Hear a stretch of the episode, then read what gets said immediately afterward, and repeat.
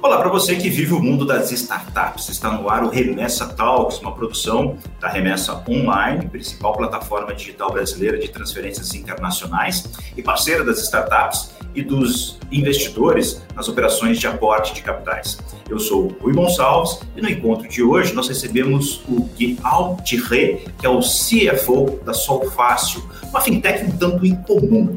A Solfácil é especializada em financiar a instalação de painéis de energia solar em residências e empresas. Um modelo de negócio bastante interessante e sustentável. Então, fique com a gente. Roda a vinheta. Começa agora o Remessa Talks, o podcast da Remessa Online sobre o mundo dos negócios das startups. Guilherme, muito bem-vindo, muito obrigado aí por esse papo com a gente. É, conta para nós que tipo de negócio é esse? Financiar especificamente painéis solares. Qual o tamanho desse mercado e como é que isso funciona? Bom dia, Rui. Obrigado pelo, pelo convite. É, vamos lá, então. A Sol uma, é a primeira fintech solar do, do país. É, por que fintech? Porque a gente faz empréstimos de maneira automatizada. É, e por que solar? Porque a gente financia pessoas físicas ou jurídicas para elas adquirirem um sistema solar para instalar no telhado delas. É, por que é tão interessante isso? Eu acho que tem ainda muita gente que não, que não entende o, o potencial desse, desse mercado e desse investimento.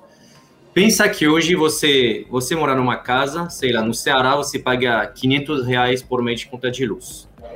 Se amanhã você instalar um sistema solar em casa, a sua nova conta de luz vai chegar com 50 reais, ou seja, você vai quase zerar a sua conta de luz, porque você vai instalar um sistema solar que vai cobrir seu consumo. Você vai ter que pagar um mini custo de disponibilidade, mas que varia entre, sei lá, 30 e, e 70 reais. Vamos assumir 50 reais.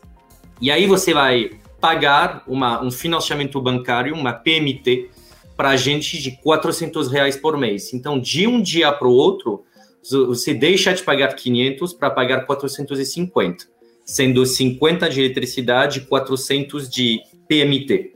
Durante 5, 6 anos. A vida média dos nossos empréstimos é 6 anos. Já no sétimo ano, você quitou a sua dívida e você paga 50 reais por mês de conta de luz para o resto da vida. Para ainda mais de 25 anos. Porque a vida útil desses sistemas solares é, é mais longa que 30 anos. Então, é um investimento muito bom, muito interessante. Mas você vai me falar, mas por que, por que as pessoas precisam da Sol Fácil para viabilizar isso? Por quê? De um lado, você tem 93% dos brasileiros que têm interesse em colocar um sistema solar em casa. Tem várias pesquisas Ibope que, que mostram isso ano após ano após ano. Só que, ao mesmo tempo, menos de 14% dos brasileiros têm poupança para fazer um investimento que, na média, custa na PF 30 mil reais. Então, o único jeito de responder a essa demanda reprimida, a essa demanda frustrada, é através do financiamento. E a beleza desse financiamento é que não somente ele financia, mas ele traz economia já no dia 1. Um. Ou seja, a gente brinca de. Ou seja, geralmente um, um financiamento, uma fintech, o banco, ele endívida uma pessoa. No nosso caso, a gente ajuda uma pessoa a reduzir uma despesa essencial do lar dela, que é a conta de luz. E, além de tudo isso, de maneira sustentável. É, então, é, a gente faz isso. Eu vou, vou contar um pouquinho rapid, rapidinho como a gente nasceu, porque eu acho que tem empreendedores que acham ideias assim fantásticas. Não sei onde, onde eles caçam essas ideias, mas no nosso caso foi muito simples. Era, era isso que eu ia te perguntar. Ah, tá bom, então como, já... é que, como é que surge uma ideia dessa? O que, que vocês viram? Que insight vocês tiveram para pensar nisso? Então, foi uma ideia que nasceu na pele. Eu vou te contar por quê. Em 2015, os meus sócios aqui, eles enxergaram, antes de todo mundo, o potencial desse país, do, do, do Brasil, para ser uma grande terra de geração distribuída solar. O que é uma GD, geração distribuída? É basicamente quando você instala a sua, a sua geração, as suas placas solares em casa. É, isso se opõe um pouco com a GC, que é a geração centralizada. Mas até eu vou te dar um exemplo para você entender isso não faz muito. Eu, eu, eu levo, por exemplo, 13 anos de financiamento de energia solar. Eu comecei pela GC, agora estou trabalhando com GD. Antes disso, eu era o, o, o, o chefe do time de investimento do Banco Mundial é, no país, no setor energético. Então, eu acompanhei isso há muito tempo. Mas, enfim, não faz muito sentido você estando em São Paulo, ligando a sua televisão, puxando o elétron da rede que vem de Belo Monte. Seja, essa eletricidade ela vai ser gerada a 4 mil quilômetros, vai viajar por inúmeras linhas de transmissão, vai ter muitas perdas, muita ineficiência, muita tributação, você vai usar muita terra para trazer essa eletricidade, não faz o menor sentido. Faz muito mais sentido que você use a sua própria geração, o seu próprio telhado, para descer, para trazer essa eletricidade do seu telhado para sua televisão, para sua geladeira ou para o seu ar-condicionado. Então, é exatamente isso a GD. A GD, na minha visão, é o futuro da infraestrutura. Faz muito mais sentido a gente consumir onde você produz do que consumir do outro lado do país ou até do outro lado do planeta. Se você usar, por exemplo, uma termoelétrica que vai é, trazer o petróleo lá do, do Catar. Mas, enfim, os meus sócios, eles montaram em 2015 uma, uma empresa de integração solar, chama Solstar. O integrador solar é basicamente uma empresa de engenharia que faz a, a, a venda de um sistema solar kit completo para o cliente final, que faz a engenharia do sistema solar, que faz a compra dos, das placas solares dos inversores para realmente montar esse kit para o cliente, que faz a instalação e a homologação. A homologação é quando você conecta o sistema solar para a rede do cliente. Deu muito sucesso, a empresa cresceu de zero pessoas para 60, ela chegou a mais de 40 milhões de reais de faturamento. Só que depois de três anos, em 2018, os meus sócios eles entenderam que o grande gargalo nesse mercado era a falta de financiamento, exatamente pelas razões que eu expliquei muita gente muito interessada por colocar, pouquíssima gente tinha o poupança para fazer um investimento, que, by the way, é um investimento muito bom. Quando você pensa como investidor, hoje você tem duas opções.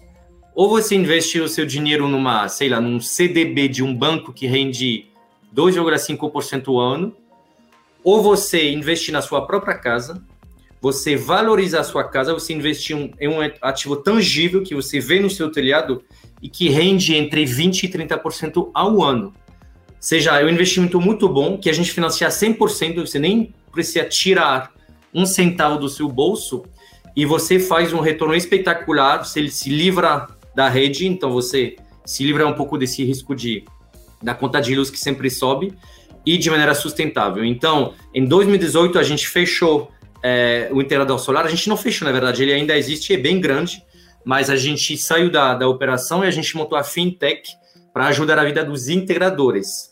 E o que a gente fez é que a gente falou, a gente não vai só ajudar a Solstar, que era essa primeira empresa, a gente vai oferecer a, a nossa solução de financiamento para todos os integradores solares do país. Então, em 2019, quando a gente começou a operar, basicamente a gente tinha 10 integradores solares cadastrados na nossa plataforma de financiamento e a gente fazia 100 mil reais de financiamento no mês. De, deixa, eu, deixa eu te interromper para ajudar as pessoas a entenderem o, o que você está falando. O integrador, efetivamente, é o, a, o técnico, é a empresa que tem as condições de fazer a instalação. Então, quem procura você para financiar o sistema não precisa procurar, na prática, é, ficar fazendo diversas cotações. Vocês oferecem para a pessoa a indicação de quem fará a instalação do equipamento no, no imóvel dela. É, é um pouquinho disso também a prestação do serviço? Hoje é um pouco diferente. Hoje eu diria que mais de 90% dos pedidos de financiamento que a gente recebe é através do, é através do nosso canal é, o, o, integrador. Geralmente, como funciona? Você está em casa, você quer investir ou comprar um sistema solar. Geralmente, você vai chamar um, dois, três integradores da sua região. Você vai fazer um mini leilão para entender qual o, a oferta mais interessante. E aí, o integrador que você seleciona, ele vai na sua casa, ele te, ele te fala, cliente, custa 30 mil reais, mas fica tranquilo, eu tenho uma linha de financiamento. E aí também ele pode oferecer várias linhas, ou seja, é um mercado completamente aberto ele pode falar, ah, com o Santander o financiamento custa, sei lá, 500 reais por mês. Com a, a Cicred custa 514 reais por mês. Com a Solfácil custa 450 reais por mês. Qual você seleciona? Solfácil. Então aí, o integrador, basicamente, ele vai fazer duas coisas. ele vai pegar cinco dados do cliente dele que ele vai imputar na nossa plataforma, ele vai colocar cinco dados do projeto solar que ele quer vender, que ele vai imputar na nossa, na nossa plataforma. E o que a gente fez é que a gente desenvolveu dois algoritmos, dois robôs. Um primeiro robô de crédito e um segundo robô técnico.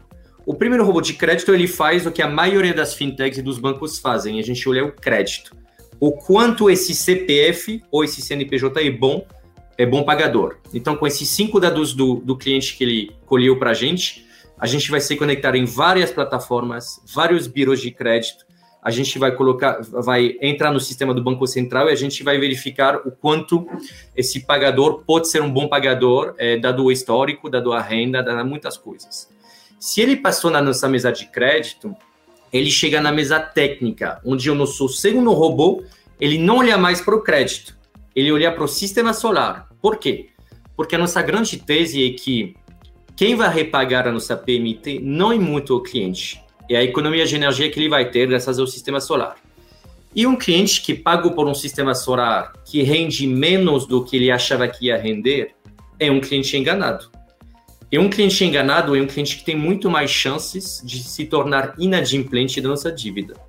Então a gente faz questão de fazer uma engenharia em cima da engenharia do, do, do integrador solar para verificar se aquele sistema solar vai gerar a promessa que o integrador fez para o cliente, se ele foi bem desenhado, bem instalado, se ele, se ele usa placas solares inversores que a gente conhece, é, se as premissas de sombramento são boas, se a razão entre a potência das placas e a potência dos inversores é boa, etc. Se o nosso segundo robô fez todos esses checks e valida que o sistema solar sim vai gerar é, 433 reais de economia em maio de 24, o que é exatamente a nossa premissa, a gente valida. Então, é, é assim que funciona. E essa resposta, essa dupla resposta, ela vem em um segundo, tá? Então, isso é muito potente para o integrador solar, porque o integrador solar está fazendo a venda na ponta, coloca esses cinco dados, cinco dados, em um segundo ele fala para o cliente, cliente, você está aprovado. Então, vamos lá, é só colher o RG, assinar a CCB e a gente conseguir desembolsar. E aí a gente desembolsa diretamente para o integrador solar. O integrador solar conseguir comprar os equipamentos, iniciar a obra e três meses depois finalizar a obra e dar, entregar um sistema solar conectado à rede do cliente. E tudo isso vocês fazem. Bom, é, a, a premissa de qualquer startup é resolver um problema. Né? E, e, eu imagino que o problema que vocês perceberam é, é, que poderiam resolver era não só a dificuldade de acessar a solução, porque você já trouxe a questão da falta de poupança, mas eu também imagino que essas falhas nos cálculos que vão efetivamente, no final das contas, entregar para o cliente a economia, é, é, isso devia ser também um ponto bastante sensível nesse, nesse modelo. Né? Se, o, se o integrador não fez a parte dele certinho, o cliente fica frustrado depois, e aí, para mexer no sistema, provavelmente o negócio vai ficar ainda mais caro. Né? Não, totalmente. É, é basicamente, o, o segmento solar é um segmento muito assimétrico. Por quê? De um lado, você tem um cliente que nunca instalou um sistema solar na vida dele e que provavelmente nunca vai mais instalar um sistema solar depois desse primeiro, então ele não tem muito como reclamar ou como não recomprar no, no integrador, porque vai ser provavelmente uma, uma compra única. Do outro lado, você tem um integrador solar que faz isso o tempo todo. Então tem uma grande assimetria de informação e a gente quer quebrar um pouco dessa assimetria, ajudando o cliente a fazer uma compra é, sensata. E a gente verifica que essa compra é sensata. A grande verdade é que também é um mercado novo, é, bem novo, o, o mercado solar. Então, já tem os macacos velhos, integradores solares que trabalham muito bem. Honestamente, a nossa verificação em cima deles é muito fluida, mas tem muitos é, novos integradores. A cada mês tem 450 novos integradores solares que nascem no país, por mês. Hoje, a gente, é, hoje o país tem mais de 20 mil integradores solares, então tem um pouco de tudo. Então a gente verifica e a gente ajuda o cliente a financiar o ativo que vai durar e que vai cumprir com a, com a expectativa dele.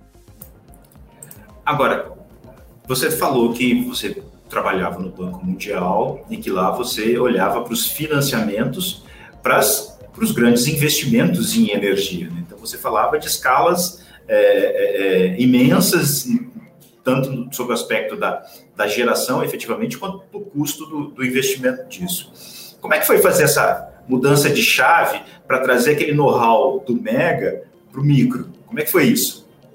Não, é uma, é uma ótima pergunta. É engraçado, porque no, no Banco Mundial, o último deal que eu fiz foi um deal gigantesco, de 5 bilhões de reais, tá? É uma termoelétrica que infelizmente não era é, renovável, mas o país precisa de uma de uma de uma de uma de uma matriz é, que tem um pouco de tudo. Enfim, um deal gigantesco. Eu levei quase um ano para fechar esse deal. Quando eu cheguei na eu falei, putz, aqui vai ser um micro. Ou seja, todos os dias a gente financia um cliente de 30 mil reais, então é pouca coisa. Mas olha só, vou te dar alguns números e você vai entender que talvez o micro ultrapasse o macro é, daqui a pouco. É, eu falei que em 2019 a gente começou a nossa operação tendo 10 integradores solares oferecendo as nossas linhas, porque a gente verifica cada um desses integradores. A gente só trabalha com o integrador que a gente validou. Então a gente não quer o mercado inteiro, a gente quer, sabe, trabalhar bem. E tendo um passado, um histórico de integrador, a gente sabe muito bem o que é um bom integrador e o que pode ser um integrador menos exper é, experiente. Enfim, a gente começou com 10 e a gente fazia 100 mil reais por mês de originação. Hoje, fechando esse mês de junho, hoje a gente tem mais de 6 mil integradores solares no país inteiro, nos 26 estados mais o DF, então no país inteiro a gente tem uma rede de 6 mil integradores solares. Eles cobrem mais de mil municípios, que é mais ou menos 25% do país. É, e a gente faz, a gente fez em junho uma originação de 72 milhões de reais mês, tá? Então hoje a gente tem um ritmo de originação anualizador de quase um bilhão de reais. A gente vai fazer um bilhão de reais nesse ano. E a nossa premissa é de fazer mais de 2,3 bilhões de reais no ano que vem. Então, olha só, esses 5 bilhões que eu levei um ano para fechar quando eu estava no Banco Mundial, já entre esse ano e no ano que vem, a gente chega já no patamar de bilhões de reais financiados para uma, uma causa que eu acho ainda mais legal. Eu sempre achei energia muito legal, ou seja, a energia é, é muito importante para país rico, para país menos rico, para desenvolvimento, para educação, para conectividade, para tudo, e especialmente energia renovável. Mas eu acho que, além disso, capacitar uma pessoa, dar a possibilidade para uma pessoa construir a sua própria fonte de geração, não somente é muito inteligente em termos de rede, em termos de eficiência, mas também em termos de empoderamento. Então, estou muito feliz de pensar que daqui a um ano e meio, talvez, a gente vai financiar é, esses bilhões que o FEM financiava no Banco Mundial, mas através do descentralizado. Basicamente, então, os seus concorrentes são bancos financeiros, as tradicionais. Sim, hoje, hoje os líderes são a Cicred, é, o Santander e a BV. Mais ou menos cada um faz perto de um bilhão de reais por ano. Só que, por exemplo, o Santander é honestamente um banco muito bom, que entrou primeiro no, nesse segmento há vários anos, mas eles fizeram um bilhão dois anos atrás e um bilhão de reais no ano passado. Então é muita coisa. Só que é um bilhão é, sem crescimento, é um mercado que cresce 150% ao ano. Então, a gente tem um crescimento de 100% por trimestre. Então, mais ou menos 20 a 30% por mês. Então, eu não quero eu não quero já escrever a, o final da, do livro, tá? Nunca se sabe o que vai acontecer. Mas considerando a nossa velocidade atual, é bem provável que a gente ultrapasse os nossos concorrentes talvez no ano que vem. É, a gente tem um ritmo muito elevado de originação. É, a gente oferece uma solução muito rápida para o integrador, digital, rápida, ou seja, somos uma, realmente uma ferramenta de venda boa para ele e também a gente traz muitas coisas boas para o cliente, porque a gente verifica o sistema solar, a gente oferece o prazo mais longo no mercado, 10 anos, a carência mais longa no mercado, 6 meses. A gente oferece taxas muito competitivas e por que a gente oferece taxas até mais competitivas às vezes que bancos? Porque a gente tem uma qualidade de carteira tão boa, porque a gente verifica a qualidade do sistema solar, a gente instala um sistema de desligamento remoto no sistema solar, que a gente consegue desligar a geração de um sistema solar de um cliente que não pague. E isso traz uma carteira muito, muito limpa, ou seja, tem, que tem quase nenhuma inadimplência. E quando a gente financia essas carteiras muito, muito é, seguras no mercado de capitais, que é o nosso fornecedor de capital para esses, esses bilhões que a gente pretende financiar, o mercado de capitais reconhece isso. Então, ele, ele, ele, ele, ele nos dá uma taxa super competitiva, bem competitiva, e a gente repassa essa taxa competitiva para o cliente. Então, é um, a gente quer criar um ecossistema positivo, onde a gente ajuda o integrador solar a vender mais, a gente ajuda o cliente é, com condições competitivas um sistema solar bem pensado, e a gente leva para o mercado de capitais produtos financeiros pouco arriscados, de longo prazo e, além disso, ESG. Bom, então a gente já começou aqui a, a, a falar de efetivamente de, de dinheiro. Então vamos fazer o seguinte: vamos falar desse motor aí que move as, as startups. Vamos para a próxima rodada. Chegou a hora da próxima rodada.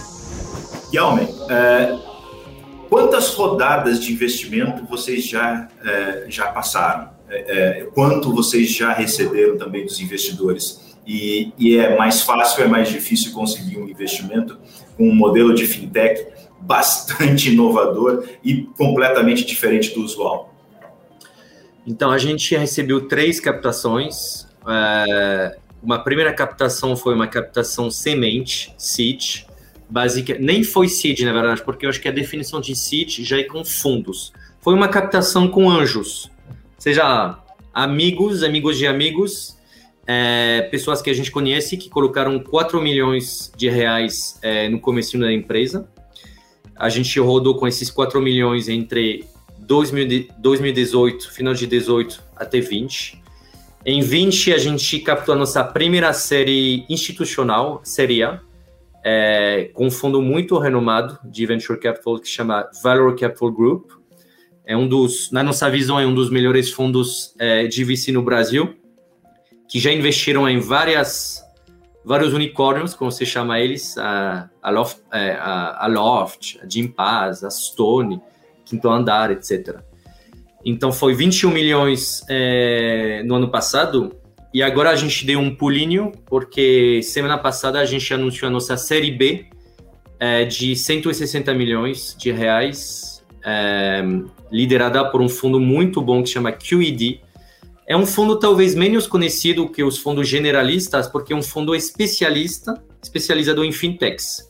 Na nossa visão, é um dos melhores fundos do mundo em fintechs. É um fundo americano, fundado por um, uma figura do, da, do, banco, é, dos bancos é, nos Estados Unidos que chama Nigel basicamente eles só fazem fintechs. E aqui eles acertaram bastante porque eles entraram na série B também no Nubank. Eles entraram na série B da Acreditas. Eles fizeram também a Loft e, e, e o Quinto Andar. Então, é um fundo muito bom, super é, técnico e que comprou bastante a nossa tese de financiamento de fintech. E, e, e como é que é o processo de convencer esses investidores a investir no negócio de vocês é, quando eles podem olhar e, olhar, é, e, avaliarem uma grande quantidade de fintechs que atuam no segmento, é, é, não, vamos chamar assim, de mais convencional. Né? Não porque o que você faz é, é, não, é, não seja convencional, mas é um mercado muito novo, como você mesmo disse, e, e a gente tem ainda uma falta de uma grande dificuldade de muitas pessoas de entenderem o que é isso e de como isso é, é, pode mudar a, a, vida delas, né? Então, é, é, é, uma decisão diferente de financiar um carro, né? De, de algum objeto de algum, algum, um item de consumo, né? Como é que é esse papo com os investidores? É mais fácil convencê-los? É mais difícil? Conta para gente. Não, é uma ótima pergunta. Eu cheguei a algumas conclusões sobre isso. A primeira conclusão é que não é óbvio. É, as pessoas que falam, nossa, eu recebi cinco vezes mais interesse do que o meu cheque, bom, é, good for you, mas é, nunca é óbvio e tem algumas razões. A primeira razão é que a gente trabalha em um setor que não é o mais óbvio. O setor elétrico, especialmente para quem olha fintech, as pessoas não entendem. Muita gente se assusta. Nossa, é um setor regulado, é um setor complexo, é capital intensive. Então, já tem um grande trabalho de educação para simplificar esse setor. Eu acho que muitos VCs, muitos fundos, eles olham, sei lá, três verticais o tempo todo: é, e-commerce, real estate e cartão de crédito. Mas a gente claramente sai disso. Então tem um trabalho de educação. Mas, ao mesmo tempo, a segunda coisa é que, especialmente no Brasil, onde o, o mercado de fintech está bem aquecido, eu acho que muita gente entende que o grande valor é de você financiar um ativo. E você fica com aquele ativo a longo prazo. Eu acho que o modelo de ir para o mar aberto e achar clientes lá no Maranhão, lá no Piauí, lá no Rio Grande do Norte, não sei o quê, é muito consumidor de caixa. Você tem que Bom, primeiramente, os bancos ainda são bem relevantes nesse país, então é difícil de, se você fizer, sei lá, home equity, é, todos os bancos fazem isso, então é, é, difícil de realmente competir e achar um cliente de maneira competitiva lá no, no outro, no, no fundo do país. Isso é a primeira coisa. É, então, a beleza do nosso ativo é que é um ativo relativamente complexo, a gente trabalha nesse modelo B2B2C, que é complicado para os bancos e para os fintechs adoptarem. A gente trabalha com essa rede de integradores solares para financiar um ativo que pouca gente entende ainda. E a beleza desse ativo é que ele é longo. Então, a gente vai ficar na jornada do cliente hoje como financiador durante 5, 6, 7, 10 anos. E a gente já está pensando em lançar serviços técnicos, não financeiros, para ficar 30 anos na jornada do cliente, porque a gente vai cuidar do sistema solar do cliente. Mas outra coisa também que eu reparei com esses fundos, com os VCs, é, é você precisa de tempo. Por exemplo, vou, vou, pegar o exemplo do, da QED. A QED olhou muito de perto a nossa série A. E no final não investiu na série A porque teve um pouco de surto com o Covid. Foi bem no meio do Covid. Então eles falaram, putz, talvez não seja um bom momento. É, só que eles acompanharam a gente desde o ano passado até agora. E eles, eu acho que eles se arrependeram um pouco de não ter feito, porque a gente cresceu 20 vezes entre a nossa série A e a nossa série B. E logicamente o valuation cresceu muito também. Então, na hora da série B, putz, eu acho que 90% do trabalho estava feito. A gente quase nem fez um pitch, eles já sabiam que era hora para eles, então eles investiram. E pode ser a mesma coisa para quem passou, seja, falou não na Série B, pode claramente ter um, ser um candidato forte para a Série C, porque esse negócio, de novo, de, fina, de entrar numa, numa financeira de um sistema solar é um mercado relativamente novo, onde as pessoas acham que tem risco regulatório, etc., pode assustar, mas com um tempinho, eu acho que esses vices eles se aproximam cada vez mais da gente e entendem é, o quanto esse business pode ser bom e vencedor tem alguma particularidade entre os VCs? É, se, existe um perfil de VC que entende melhor um negócio como esse do que o outro? Eu te pergunto imaginando o seguinte: uh, um VC brasileiro entende melhor isso do que um VC que está vindo dos Estados Unidos? Ou, como na Alemanha, a, a, negócios com energia solar já estão bem desenvolvidos, fundos que, estão, que têm sede na Europa, que acompanham mais de perto esse, esse segmento olham com mais facilidade a possibilidade de investir num negócio como o de vocês? Boa pergunta. Eu acho que é, a gente não fez esse tipo de separação, ou seja, a gente quer um gringo um brasileiro. Para mim, é, é, eu não vejo muito, eu não vejo mais qualidade ou menos qualidade em um país ou outro. Mas fato é que ajuda bastante quando você tra é, trabalha o, falar com um vice americano, por exemplo, ajuda bastante porque eles têm muitos dados de referência. Nos Estados Unidos, 90 o, o mercado GD solar é gigantesco, gigantesco, é o maior do mundo. Lá, 90% dos financiamentos são feitos por fintechs. Não é um play de bancos, não tem banco nos Estados Unidos que faz isso, é um play de fintech. E tem três fintechs principais solares, que fazem basicamente o que a gente faz aqui no Brasil por coincidência. A gente descobriu eles é, quando a gente começou a realmente estudar o, a oportunidade aqui. E basicamente a maior fintech delas, ela faz 50% do mercado sozinha, ela faz mais de 400 milhões de dólares por mês de originação, 12,4 bilhões de reais por mês. É surreal o volume desse mercado quando você tem um, um, um quando você tem um modelo vencedor, onde você dá achar taxa, agilidade e tudo isso para o mercado inteiro, para o cliente, para o integrador, para o mercado de capitais. Então, um fundo americano que já sabe disso no mercado doméstico deles, eles entendem o potencial da Sol Fácil aqui no Brasil. Um fundo brasileiro, é, eu acho que ele podia entender analiticamente o quanto é, esse potencial existe, mas claramente ajuda quando você viu com seus olhos esse modelo sendo muito bem sucedido lá, lá fora. Agora, uh, como é que foi esse processo, então, de, de botar a mão em cada um desses, desses investimentos, né? Uh, você deve ter falado com muita gente de fora, muito investidor de fora, e certamente uma boa parte desse, desses investimentos que vocês receberam está uh, vindo do, do exterior. Como é que foi esse processo para vocês? Você tem uma experiência de Banco Mundial, mas essa operação foi fácil ou foi complicada? Como é que foi? Eu vou te falar que foi, ao mesmo tempo, é, fácil e complicada. Ou seja, eu vejo como duas tudo fases. no Brasil. É, como, é, mas eu vejo duas fases. Tem a fase inicial do roadshow, onde, de novo, acho que não é óbvio fazer um pitch diferenciado, tá?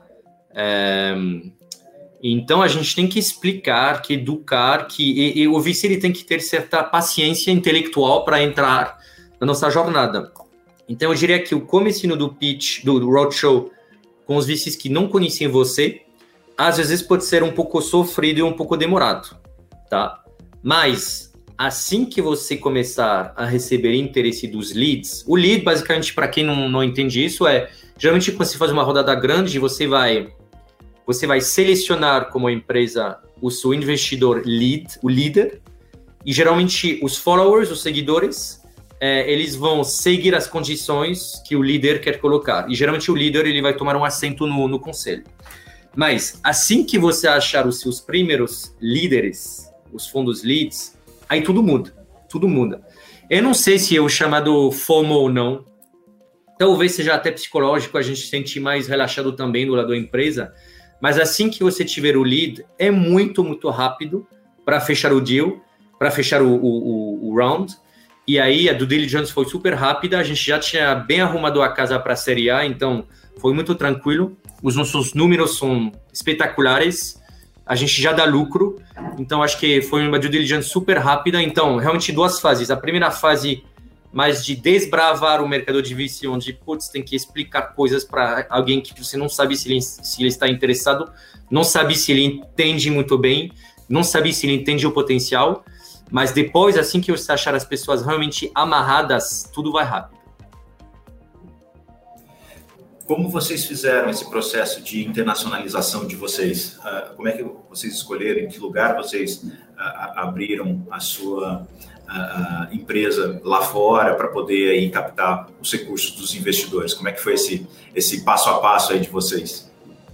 É, isso honestamente foi é, a nossa série ela chegou rápido, rapidamente no ano passado, então infelizmente a gente não teve muito tempo de pensar com a cabeça fria de falar o que a gente vai abrir a nossa holding naquele país ou é outro e fazer isso. Então a gente seguiu um pouco o arroz padrão, o arroz padrão, o arroz feijão é, das startups brasileiras. A gente seguiu a recomendação da Valor do nosso do nosso fundo de série que falou: ah, gente, geralmente a gente faz assim e assim. Então a gente abriu as nossas holdings é, naqueles países e a gente montou a estrutura rapidamente para receber esse aporte que a Valor estava, estava disposta a, a, a fechar. E, e, como é que é a experiência de vocês é, trazendo dinheiro para cá? A remessa tem ajudado? Então, eu vou, eu vou te falar de maneira completamente objetiva, mas é. que você vai gostar. É, na nossa série A, a gente, eu já conhecia a remessa online, mas por alguma razão eu fiquei um pouco mais, é, eu fico um pouco mais, não sei, eu quis, eu quis usar a infraestrutura do meu banco, do banco da empresa. Então, basicamente, eu, basic, eu, eu confio mais nos bancões, porque eu achava que, putz, era a primeira vez que a gente trazia muito dinheiro em dólares para reais aqui no Brasil. Então, eu não queria, eu não queria errar foi um parto.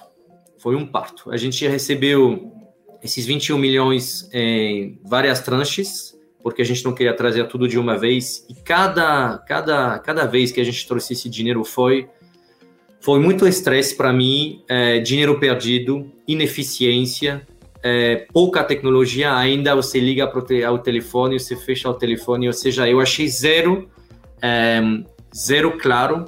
E a, até voltando um pouco sobre essa assimetria de informação que você vê no segmento solar, é a mesma coisa com câmbio. Com câmbio, tem uma assimetria total. O, o, trader lá do banco ele te fala é aquela taxa. É, eu vejo em, em, Bloomberg ou Google, whatever, que a taxa é completamente diferente, mas ele fala não, mas porque a Fed publicou isso, tem um pico, não sei o que. É muito, muito.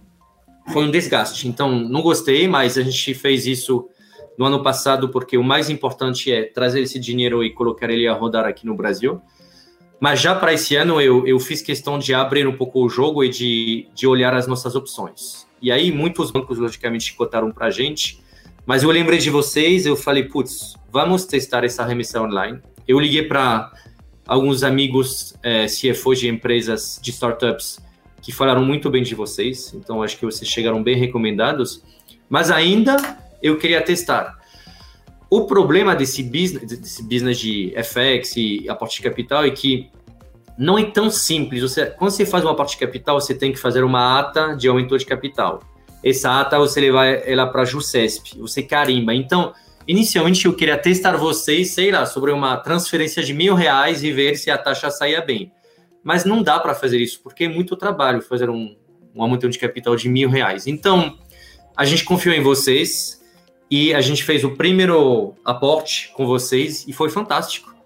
Fantástico. Exatamente a taxa que a gente tinha combinado, exatamente o spread acima do preço público que eu estava vendo na tela. É, o dinheiro na conta em pouquíssimos dias. Então, claramente, o segundo aporte da Série B, ou seja, a gente também trouxe em duas vezes, a gente fez com vocês e foi exatamente a mesma coisa. Então, de novo, eu falo isso com propriedade, não falo isso para agradar vocês. É, eu não estou remunerado para falar isso, mas claramente eu me sinto feliz de ter achado uma, uma solução não somente independente. Eu gosto de favorecer esse mercado mais independente dos bancões, mas super eficiente para mim. Eu acho que é super importante a gente é, lembrar que, da mesma forma como vocês é, encontraram um nicho e desenvolveram toda uma expertise para oferecer essas coisas, esses serviços que vocês oferecem, da forma mais eficiente, da forma mais ágil. A, gente fez a mesma coisa com, com, com a transferência internacional. A gente conhecia as dificuldades que as pessoas têm. A gente sabia como é que os bancos agiam, porque os nossos fundadores vieram dos bancos. Então, é, aí é assim, qual, como é que esses caras fazem? Bom, então, então é desse jeito que a gente não vai fazer. Como é que a gente faz melhor? E aí é, é o caminho que vocês fazem também, e que toda startup faz. É o caminho da tecnologia, da inovação, uh, uh, da automatização, e a gente tem conseguido fazer isso com muito sucesso. Então eu fico muito feliz de ter um feedback bom desse uh, vindo de você, porque a gente, como você disse, ninguém combinou nada. Eu saí fazendo a pergunta por conta e Sim. risco, né? E eu Sim. acho que é, é, é, esse é o espírito de startup, né? E como tem também, e aí para a gente é, é, fechar o nosso papo, que a gente está chegando nos minutos finais, a gente está num, num, num, momento em que muitos investidores estão colocando dinheiro em startups no Brasil, é, é, porque eles estão olhando mais para o mercado, é, para os mercados em desenvolvimento. Então, só reforçando aí alguns números, o, o, o montante de dinheiro que entrou no ano, no ano, passado no Brasil, que foi bastante expressivo e foi um recorde, a gente já está igualando com metade do ano de 2021 passado. Então, como é que está sendo agora é, olhar para esses fundos de investimento e, e, e, e buscar uh, uh, mais valores? Vocês acabaram de fazer uma série B. Foi mais tranquilo do que nas outras? Porque vocês estão mais desenvolvidos e tem mais dinheiro disponível? Conta para mim como é que está esse ambiente todo. Não, foi muito mais tranquilo. É, eu espero que seja cada vez mais tranquilo, mas eu acho que eu vejo três tendências que ajudam bastante nesse ano. Primeiramente, tem muito dinheiro no mercado. E pensa, vamos nos colocar dois segundos na cabeça de um VC. Um VC recebe, sei lá, ele capta dois fundos, um bilhão de dólares. Esse dinheiro ele tem que sair, ele tem que ser investido, porque senão ele queima, ele queima as mãos do, do VC, porque um dinheiro que fica parado na conta, ele não rende. Então, é, tem muito dinheiro que foi recebido pelos VCs, porque tem muito dinheiro que foi imprimido no, no, no, no mercado mundial depois da pandemia, esse dinheiro ele tem que sair para rodar. Isso é a primeira coisa. Segunda coisa específica sobre o Brasil. O Brasil ainda tem duas coisas bem específicas. Muitos problemas fundamentais ainda. Ou seja, não é Estados Unidos onde, putz, as coisas rodam muito bem e aí é, você se preocupa mais por é, lançar o próximo videogame ou, do que realmente solucionar um problema de saneamento básico, sei lá. Então, aqui tem muitos problemas fundamentais ainda não solucionadas e, ao mesmo tempo, o mercado de massa. Então, acho que isso o Brasil sempre vai ter, sempre não, espero que não, mas eu acho que tem essa dupla oportunidade para um VC que olhar para o mundo. E a terceira coisa que também talvez ajude um pouco mais recentemente é que o, o, o dólar está sendo um pouco mais, está se devaluando. Então, talvez um VC que olhe realmente mundialmente, ele veja que não, desculpe, isso foi. É, agora é o contrário. é, o dólar agora está um pouco mais fraco, mas até, sei lá, mês passado, eu acho que o VC ele gostava de fazer o, as compras dele no Brasil, porque também o ativo era, era bem barato. Então, eu acho que é isso. Muito dinheiro. Esse dinheiro queima as mãos do VC. O Brasil ainda apresenta, apesar das dificuldades, muitas oportunidades. Eu acho também que tem uma leva de talento que está chegando nas startups cinco anos atrás, todo mundo ainda queria ir para o BCG ou para o BTG. É, agora, realmente, todo mundo quer, todo mundo não sei, mas muita, muita gente quer começar já numa startup, porque tem muitos talentos aqui. Então, tudo isso ajuda, eu estou bem confiante no, no ecossistema brasileiro. Legal, legal.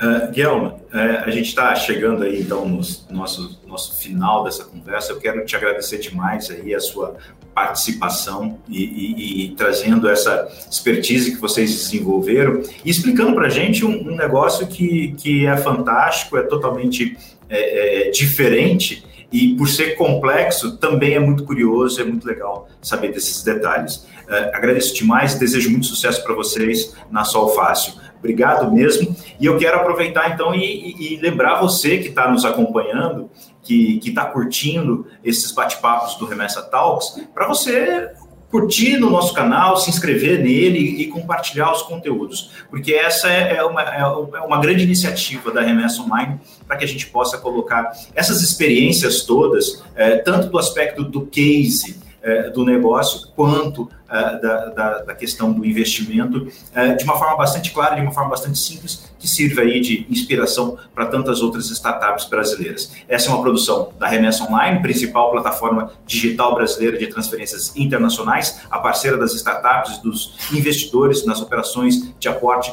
de capitais. Guilherme Thierry, CFO da Sol Fácil, mais uma vez, muito obrigado e a gente se encontra no nosso próximo encontro. Até mais. Até mais, obrigado. Esse foi o Remessa Talks, podcast da Remessa Online. A gente se encontra na próxima rodada.